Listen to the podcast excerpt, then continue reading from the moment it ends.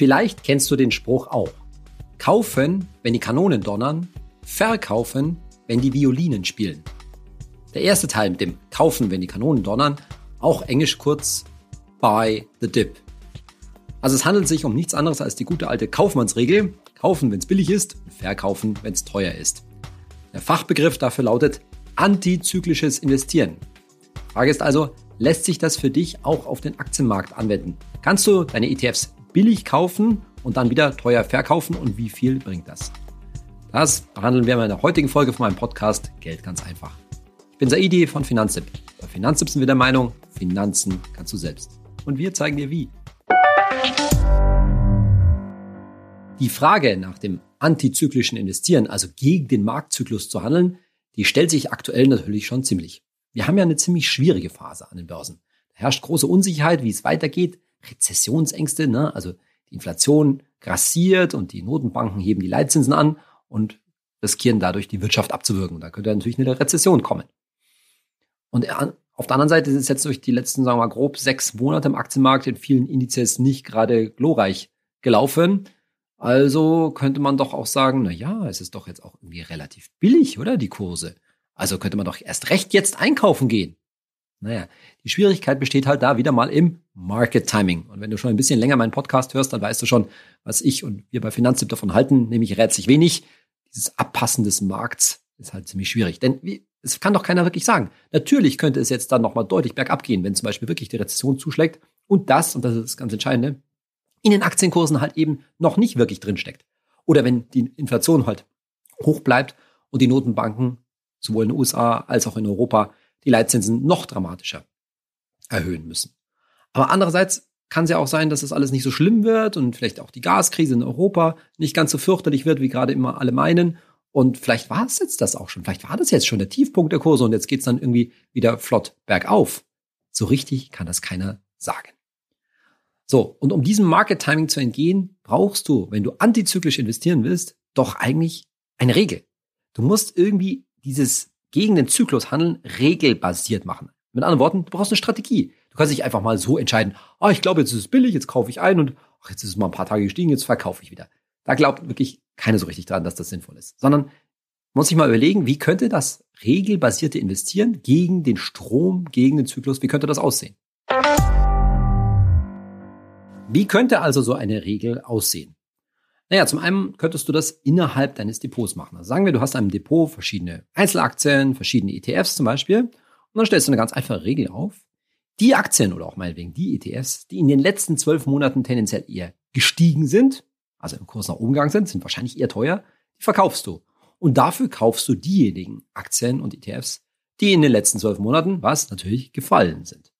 So, mal ganz einfache Umschichtungsregel. Und du kannst das jetzt auch nicht nur innerhalb deines Depots, deines Wertpapierdepots machen, sondern auch innerhalb deines, ja, gesamten angelegten Vermögens, innerhalb deiner Asset Allocation, wie man so sagt. Das heißt, wenn man jetzt mal unterscheidet zwischen Aktien und irgendwie anderen sicheren Anlagen, dann sagt man einfach, na ja, wenn Aktien, inklusive deiner ETFs, in den letzten zwölf Monaten gestiegen sind, sind sie vielleicht eher teuer, dann verkaufst du sie. Und wenn sie in den letzten zwölf Monaten gefallen sind, dann kaufst du nach. Und wenn du verkaufst, dann schichtest du das Geld irgendwie in sichere Anlagen um und wenn du nachkaufst, dann entnimmst du dem sicheren Anteil Geld.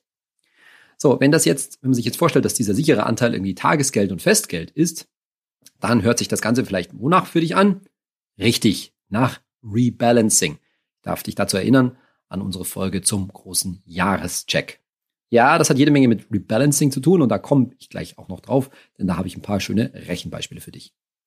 Das waren jetzt natürlich zwei simple Beispiele mit dieser Regel über die letzten zwölf Monate, aber damit du ein bisschen eine Idee davon hast, wie so ein antizyklisches Investieren funktionieren kann. Als Voraussetzung dafür müssen aber zwei Dinge zutreffen. Zum einen brauchst du zwei Geldanlagen, die ja quasi auseinanderlaufen, die sich gegensätzlich entwickeln. Denn wenn du jetzt nur einen Haufen Aktien-ETFs hast, dann wirst du wahrscheinlich, auch verschiedene Aktien-ETFs, dann wirst du in vielen Fällen quasi das Problem haben oder den Effekt haben, dass die alle in die gleiche Richtung laufen und macht natürlich in dem Sinne ein Umschichten von dem einen in den anderen nicht so wahnsinnig viel Sinn.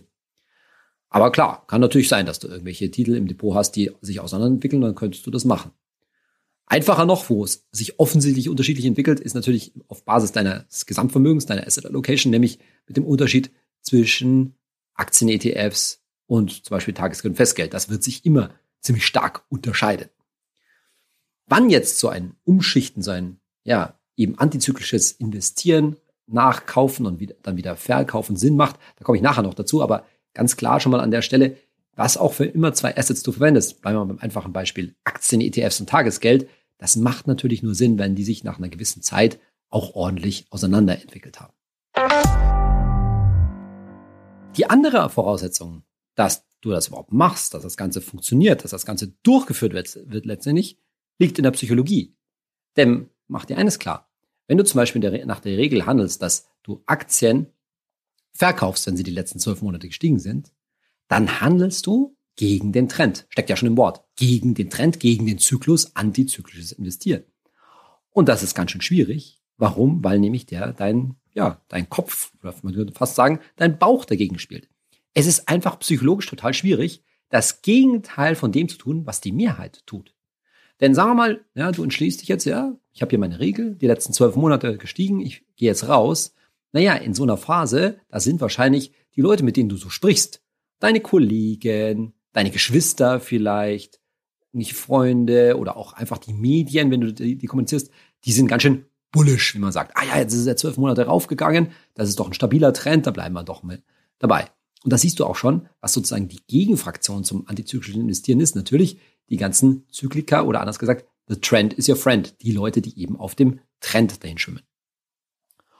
Und gleichzeitig hast du halt auch das Problem, dass du dich so ein bisschen in Sicherheit wiegst, dass deine Vorhersage, dass du überhaupt eine Vorhersage treffen musst. Denn wenn du jetzt, beispielsweise in meinem Beispiel, so Aktien verkaufst, also die letzten zwölf Monate gestiegen sind, dann triffst du implizit damit eine Vorhersage, nämlich, dass sie sich in nächster Zeit, zum Beispiel für die nächsten zwölf Monate, schlechter entwickeln werden.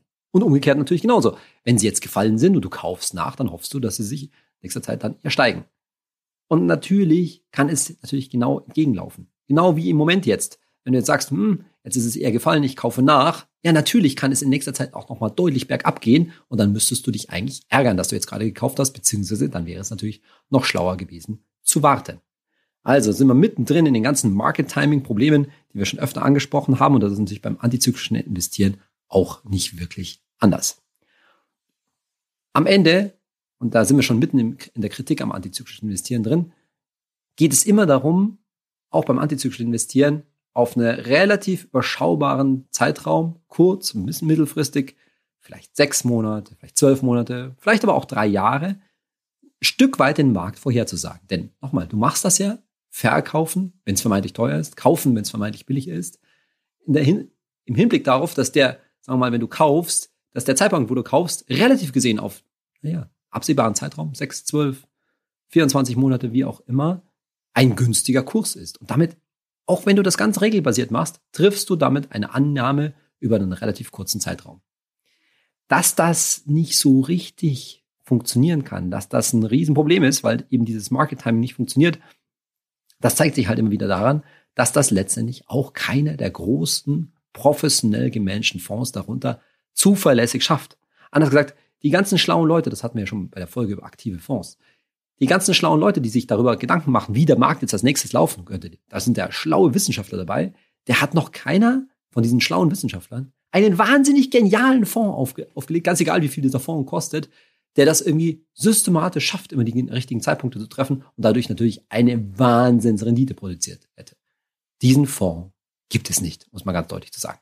Na klar gibt es immer wieder Fonds, die das für einen gewissen Zeitraum ganz gut machen. Das sind dann die Stars, die ganz irgendwie weit oben stehen oder irgendwelche Star-Investoren und so weiter. Aber wenn du mit den Leuten redest, die das über lange Zeiträume richtig gemacht haben, und da ist Warren Buffett einer der ganz großen Namen natürlich, die schauen eigentlich nie wirklich groß auf diese kurzfristigen Timing-Geschichten. Die haben einfach solide Aktien mit der Zeit gekauft. Also anders gesagt, diesen Fonds, der den Stein der Weisen gefunden hat, den Fondsmanager, den Investor, der das irgendwie dauerhaft so eine zuverlässige Regel aufgestellt hat, den, den gibt's schlichtweg im Moment nicht. Am Ende ist wahrscheinlich jede Form, jede Strategie des antizyklischen Investierens pfadabhängig, wie man so schön sagt. Das hatten wir beim Thema Hebel-ETFs schon. Das heißt, du bist abhängig davon, wie es halt einfach weitergeht und wie es weiterläuft kann sich im Nachhinein dann herausstellen, dass dein Kaufzeitpunkt zum Beispiel ein günstiger war oder eben ungünstiger und umgekehrt natürlich ein Verkaufszeitpunkt genauso. Und vor allen Dingen beim Verkaufen auch wieder das alte Thema, na ja, Und wenn du verkaufst und dabei jetzt irgendwie einen Gewinn einstreichst, ist immer wieder meine Frage, hm, was machst du mit dem Geld inzwischen? Okay, Tagesgeld parken, aber dann zum Beispiel ist auch die Frage, wann steigst du denn wieder ein und triffst du dabei dann einen günstigen Zeitpunkt? Jetzt wirst du ja wahrscheinlich nie auf die Idee kommen zu sagen, ja, ich verkaufe jetzt mein komplettes Depot. Also was weiß ich, sagen wir mal, da hast du 10.000 Euro drauf, die haust jetzt irgendwie, wenn es gerade mal ein bisschen gestiegen ist, komplett weg und dann, wenn es unten ist, gehst du wieder komplett rein. Sondern meistens ist man ja immer so bei so Geschichten, die so ein bisschen an Spielerei erinnern und da geht's wahrscheinlich dir wie den meisten so, dieses antizyklische Investieren, ja, das kann man ja mal ausprobieren mit, naja, irgendwie kleinerem Geld, also irgendwie nicht deinem ganzen Vermögen. So, und wenn man das jetzt schon mit kleinerem Geld macht, irgendwie da mal was raus und da wieder nachkaufen, dann sind wir ganz schnell drin eben im Thema Rebalancing. Nochmal zur Erinnerung, was meint Rebalancing? Rebalancing meint, dass du dein Depot zeitweise umschichtest. Und zwar eigentlich gar nicht so sehr, um jetzt damit wahnsinnig viel Rendite zu machen, sondern eigentlich um das Risiko zu begrenzen. Also sagen wir mal, du stellst dich relativ offensiv auf und sagst, ja, in meinem gesamten liquiden Vermögen will ich 80 Prozent Aktien haben, also 80 Prozent gehen in Aktien-ETF und 20 Prozent halte ich so auf Tagesgeld und mal wegen Festgeld, da steckt auch dann zum Beispiel dein Notgroschen drin. So, und jetzt sagen wir mal, jetzt gerade nicht, aber irgendwann sind die Aktien mal relativ gut gelaufen und dann entwickeln sie sich positiv. Das heißt, an deinem Gesamtvermögen macht das Depot immer mehr aus, nämlich irgendwann dann mal, das kann man immer so ein kleines Excel darstellen, nicht mehr 80 Prozent, sondern 90 Prozent. Ne? Haben die Aktien mal hübsch zugelegt. Und dadurch, dass das Depot mehr wert geworden ist, insgesamt bist du dann schon bei 90 Prozent Aktien.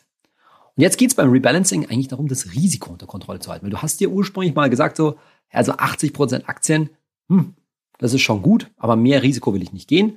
Also jetzt habe ich, bin ich bei 90 Prozent. Was musst du jetzt machen?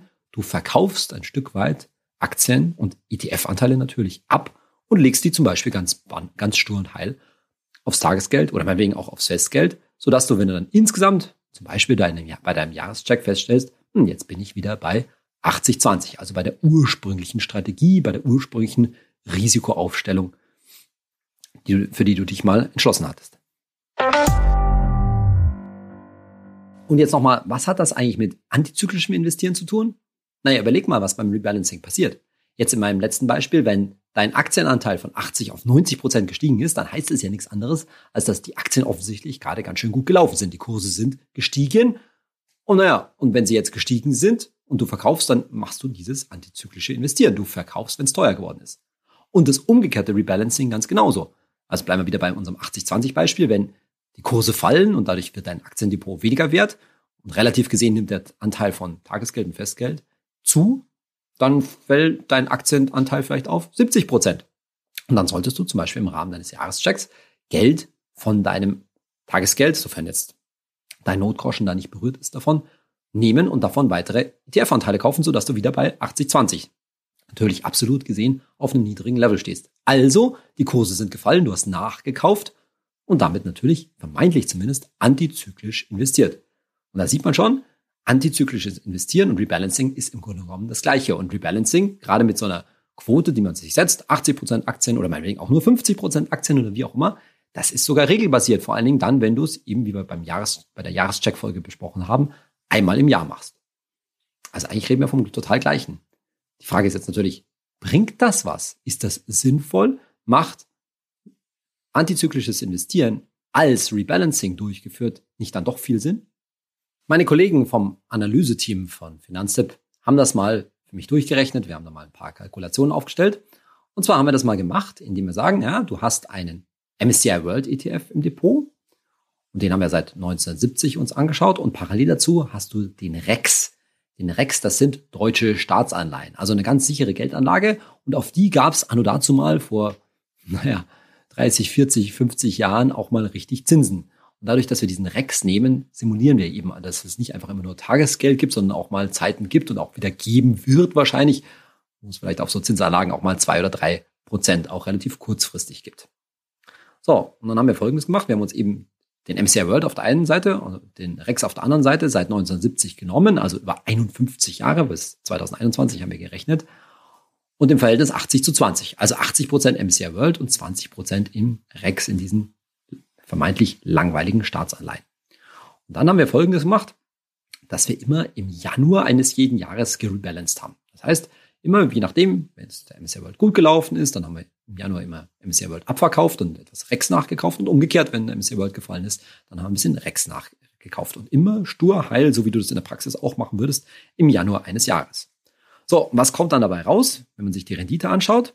1970 bis 2021 hat man, wenn man das jetzt eben schön jeden Januar rebalanced hat, eine durchschnittliche Rendite von 7,4 Prozent pro Jahr erzielt. Das klingt schon ganz schön ordentlich.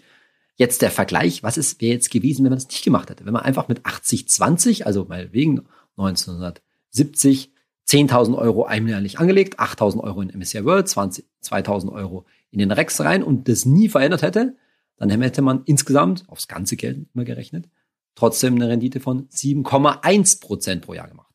Also ja, das Rebalanced 7,4, Buy and Hold ohne Veränderung 7,1 Prozent. Das Rebalanced ist ein bisschen besser gelaufen. Aber vielleicht hast du da jetzt auch irgendwie mehr erhofft, ne? Weil 0,3 Prozent äh, Unterschied, ja klar, über, über 50 Jahre macht das schon was aus. Ich will das jetzt nicht unter den Tisch fallen lassen. Aber es ist jetzt kein totaler Game Changer, wie man so sagt. Es verändert jetzt irgendwie nicht die Welt.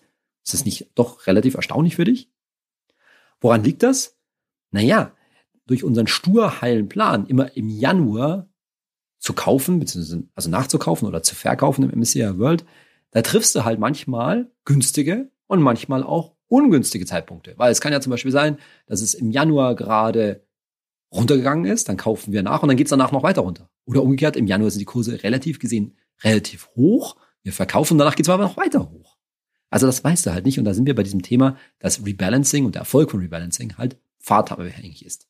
Und daran siehst du auch, ja, so um das Risiko im Zaun zu halten, das macht schon Sinn. Wir wollen dich jetzt irgendwie gar nicht davon abbringen und ich will nicht sagen, dass das irgendwie Quatsch ist, aber es ist sozusagen quasi wahrscheinlich auch nicht total katastrophal, wenn du es schlichtweg nicht machst, vielleicht weil du einfach zu faul dazu bist. Um uns das ein bisschen genauer anzuschauen, haben wir das auch mal ausgerechnet, ja, für schlechte und für gute Börsenphasen. Also haben wir den typischen Test gemacht. Wir haben einmal die 2000er Jahre und einmal die 2010er Jahre gemacht. Ne? Also das Jahrzehnt 2000 bis 2010 bekanntermaßen ein schlimmes Börsenjahrzehnt und dann ein gutes Börsenjahrzehnt, nämlich von 2011 bis 2021.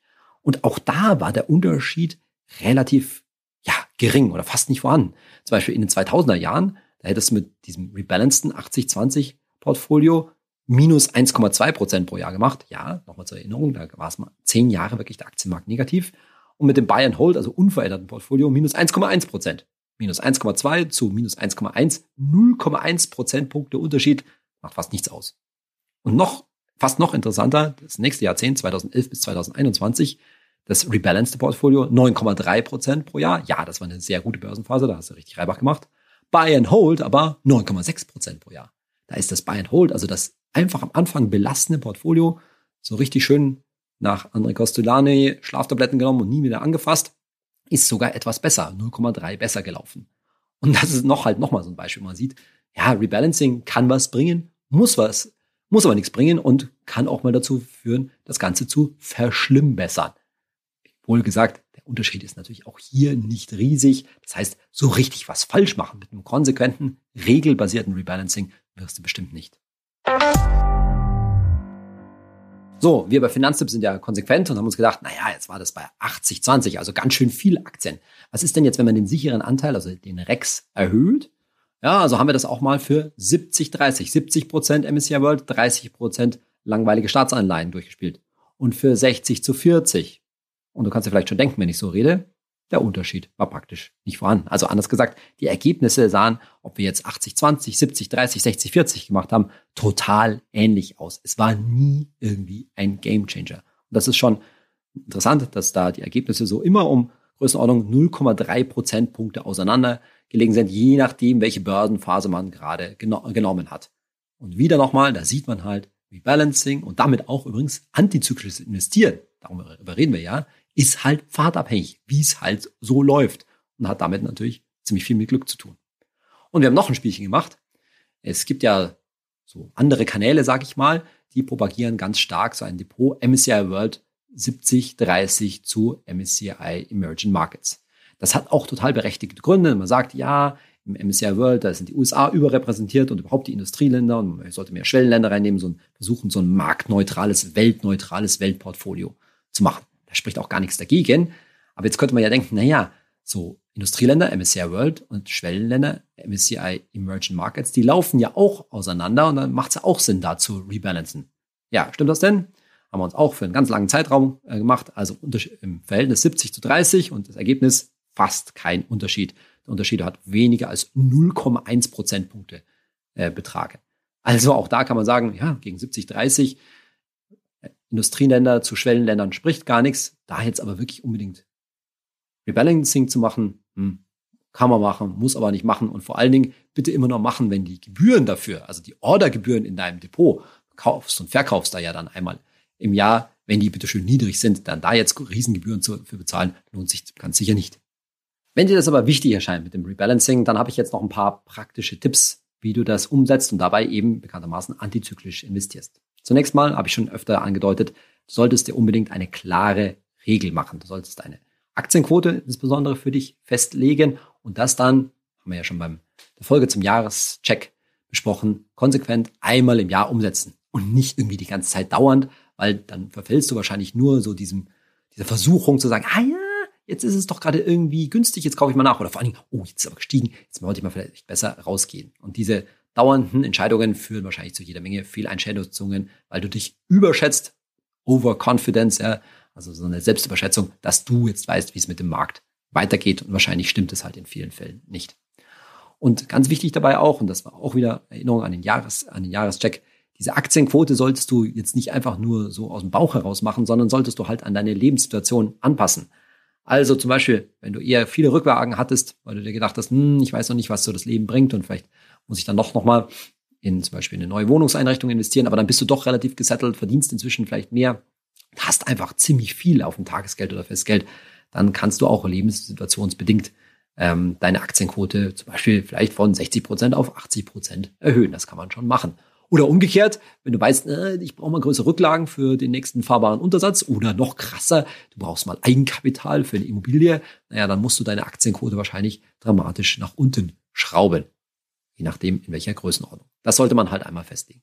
Und dann, wenn du tatsächlich rebalanced, das bitte eben pragmatisch machen. Nur die wichtigsten Stichpunkte dazu, wie wir vorhin schon gesagt haben, mach's nur, wenn die Sache wirklich aus dem Ruder gelaufen ist. Mit anderen Worten, jetzt mal ein Beispiel, du hast eine Aktienquote von 80 Prozent festgelegt und die ist jetzt auf 85 oder 90 Prozent gestiegen, ja, dann kannst du rebalancen. Aber wenn du jetzt da zum Beispiel den Excel gemacht hast und feststellst, oh, jetzt sind die Kurse ein bisschen gestiegen und meine Aktienquote beträgt jetzt 82 Prozent zu 18 Prozent sicheren Anlagen, dann lass das wahrscheinlich einfach weiterlaufen. Das macht jetzt nicht so viel aus. Pragmatisch rebalancen kannst du übrigens auch darüber und damit auch Gebühren sparen, wenn du zum Beispiel noch ein bisschen teures Depot hast, dass du schlichtweg einfach deinen ETF-Sparplan ein Stück weit erhöhst. Das heißt, qua ETF-Sparplan schichtest du was vom Tagesgeld zum Beispiel in den Aktien-ETF um und erhöhst damit deine Aktienquote. Wenn du dagegen schon über ein ziemlich großes Depot verfügst, ja, über ein ordentliches Vermögen, dann wird das wahrscheinlich über die ETF-Sparpläne nicht mehr klappen. Dann gibt es keinen Ausweg sozusagen als zu verkaufen und nachzukaufen. Und ja, beim Verkaufen kann dann natürlich, gerade wenn die Kurse gestiegen sind, Steueranfall. So, dann kann man sich natürlich darüber ärgern, dass da jetzt irgendwie Steuer abgezogen wird. Vielleicht kann, können deine 801 Euro Freibetrag davon ein Stück auffangen. Aber am Ende, wenn du dich schon für die Strategie Rebalancing entschieden hast, dann vergiss nicht, wo die dient, nämlich dein Risiko zu begrenzen, sodass du nämlich gut schlafen kannst, weil dein Aktienanteil zum Beispiel nicht zu groß geworden ist. Und dieses Risiko begrenzen ist definitiv wichtiger, als irgendwie Steuern zu sparen. Das heißt, auch da wieder die Strategie durchhalten und sich nicht jetzt von der Steuer abschrecken lassen. Ganz abgesehen davon, dass du diese Steuer irgendwann mal auf alle Fälle zahlen musst. Du hast sie sozusagen jetzt nur vorgezogen. In unserer Kategorie Hey Saidi heute eine Frage von Morty Mooley auf Instagram. Wieso entfallen Negativzinsen auf dem Girokonto, wenn der Leitzins erhöht wird? Also, du wirst es wahrscheinlich mitbekommen haben, dass relativ überraschend die Europäische Zentralbank letzte Woche die Leitzins um 0,5 Prozentpunkte und nicht nur 0,25 Prozentpunkte erhöht hat. Der Punkt ist, dass es nicht nur einen Leitzins gibt, sondern verschiedene Leitzinsen und einer davon ebenfalls um 0,5 Prozent erhöht wurde, nämlich von minus 0,5 auf 0 ist der sogenannte Einlagensatz. Das heißt, das ist der Satz, den, Achtung, Banken zahlen müssen, wenn sie über Nacht zum Beispiel Geld bei der EZB, bei der Europäischen Zentralbank parken. Das heißt, worüber reden wir? Negativzinsen, wenn du viel Geld irgendwo auf dem Konto hast, zum Beispiel hier dem Beispiel anscheinend auf dem Girokonto, vielleicht ist das Eigenkapital für eine Immobilie, das man da irgendwie kurzfristig mal geparkt hat, dann hat man bei zahlreichen Banken in der Vergangenheit da typischerweise 0,5 Prozent Verwahrentgelt, wie die das genannt haben, also Negativzinsen zahlen müssen. Man hat der Bank Geld gegeben und musste dafür zahlen. Und das kommt eben, weil die Banken in vielen Fällen damit auch in Anführungszeichen mit dem Geld nichts wirklich anstellen können, sondern das eben nur bei der EZB parken und dafür ebenfalls zahlen mussten. So, und dadurch, dass die Zinsen jetzt erhöht wurden, eben dieser Einlagensatz von minus 0,5 Prozent auf null, naja, da gibt's für viele Banken zumindest auch keinen Grund mehr, Negativzinsen Verwahrentgelte zu verlangen. Und die fallen jetzt der Reihe nach auch weg. Eine ganze Reihe von großen Banken, das ist zum Beispiel die ING dabei, die Postbank, die Deutsche Bank, die Commerzbank, noch andere, die haben jetzt angekündigt, diese Negativzinsen zu streichen oder haben das sogar zum 1. Juli schon getan. Andere machen das jetzt im Laufe des Augusts. Auf jeden Fall ist eine gute Chance. Dann musst du mal kurz bei deiner Bank sozusagen nachfragen oder vielmehr einfach googeln. Dann wirst du rausfinden, wo das ist. Oder du schaust in unseren Ratgeber dazu unter finanztipp.de slash Negativzinsen, den ich dann natürlich in den Show Notes verlinke. Das Thema antizyklisches Investieren fällt also mal wieder und auch das Thema Rebalancing unter so eine Geschichte wie kannst du machen, aber musst du nichts machen. Wir stellen halt immer wieder fest, das gute alte Vier-Töpfe-Prinzip mit dem stur heilen ETF-Sparplan Buy and Hold ist halt doch ein ganz gutes Rezept und ich empfehle dir sowas natürlich auch, weil wir uns solche Spirenzchen, nenne ich das jetzt mal, wie Rebalancing, wie antizyklisches Investieren, längst angeschaut haben und sagen, ja, mit den, nach der richtigen Methode kann man das schon machen, aber es bringt halt auch wahrscheinlich nicht so viel und im schlimmsten Fall läuft es vielleicht sogar ein bisschen schlechter, als wenn du einfach nur Buy and Hold machst. Also kannst du machen, wenn du ein bisschen rumschrauben, wer mal bist, wieder am Depot, aber musst du auch überhaupt nicht machen. In der nächsten Folge von meinem Podcast geht es um was relativ Pragmatisches, nämlich um die ganz einfache Frage, wie viel solltest du eigentlich sparen? Also wie hoch sollte zum Beispiel dein ETF-Sparplan sein oder wie viel solltest du überhaupt zur Seite legen, so Monat für Monat? Ja, da habe ich ja schon mal die eine oder andere Faustregel aufgestellt, aber es gibt dann doch immer wieder, kriege ich viele Fragen dazu. Ja, wie mache ich das denn jetzt? Also ich kann mir so und so viel leisten. Ja, was ist denn gut sozusagen? Wie, wie, äh, wie gehe ich daran? Und deshalb mache ich dir in der nächsten Folge da einfach mal ein paar Beispiele, an denen du dich orientieren kannst. Hoffe, du bist bei der nächsten Folge auch wieder dabei und hinterlass mir doch eine gute Bewertung für meinen Podcast, ganz egal, wo du ihn downloadest oder streamst. Vielen Dank dafür. Bis zum nächsten Mal, dein Saidi.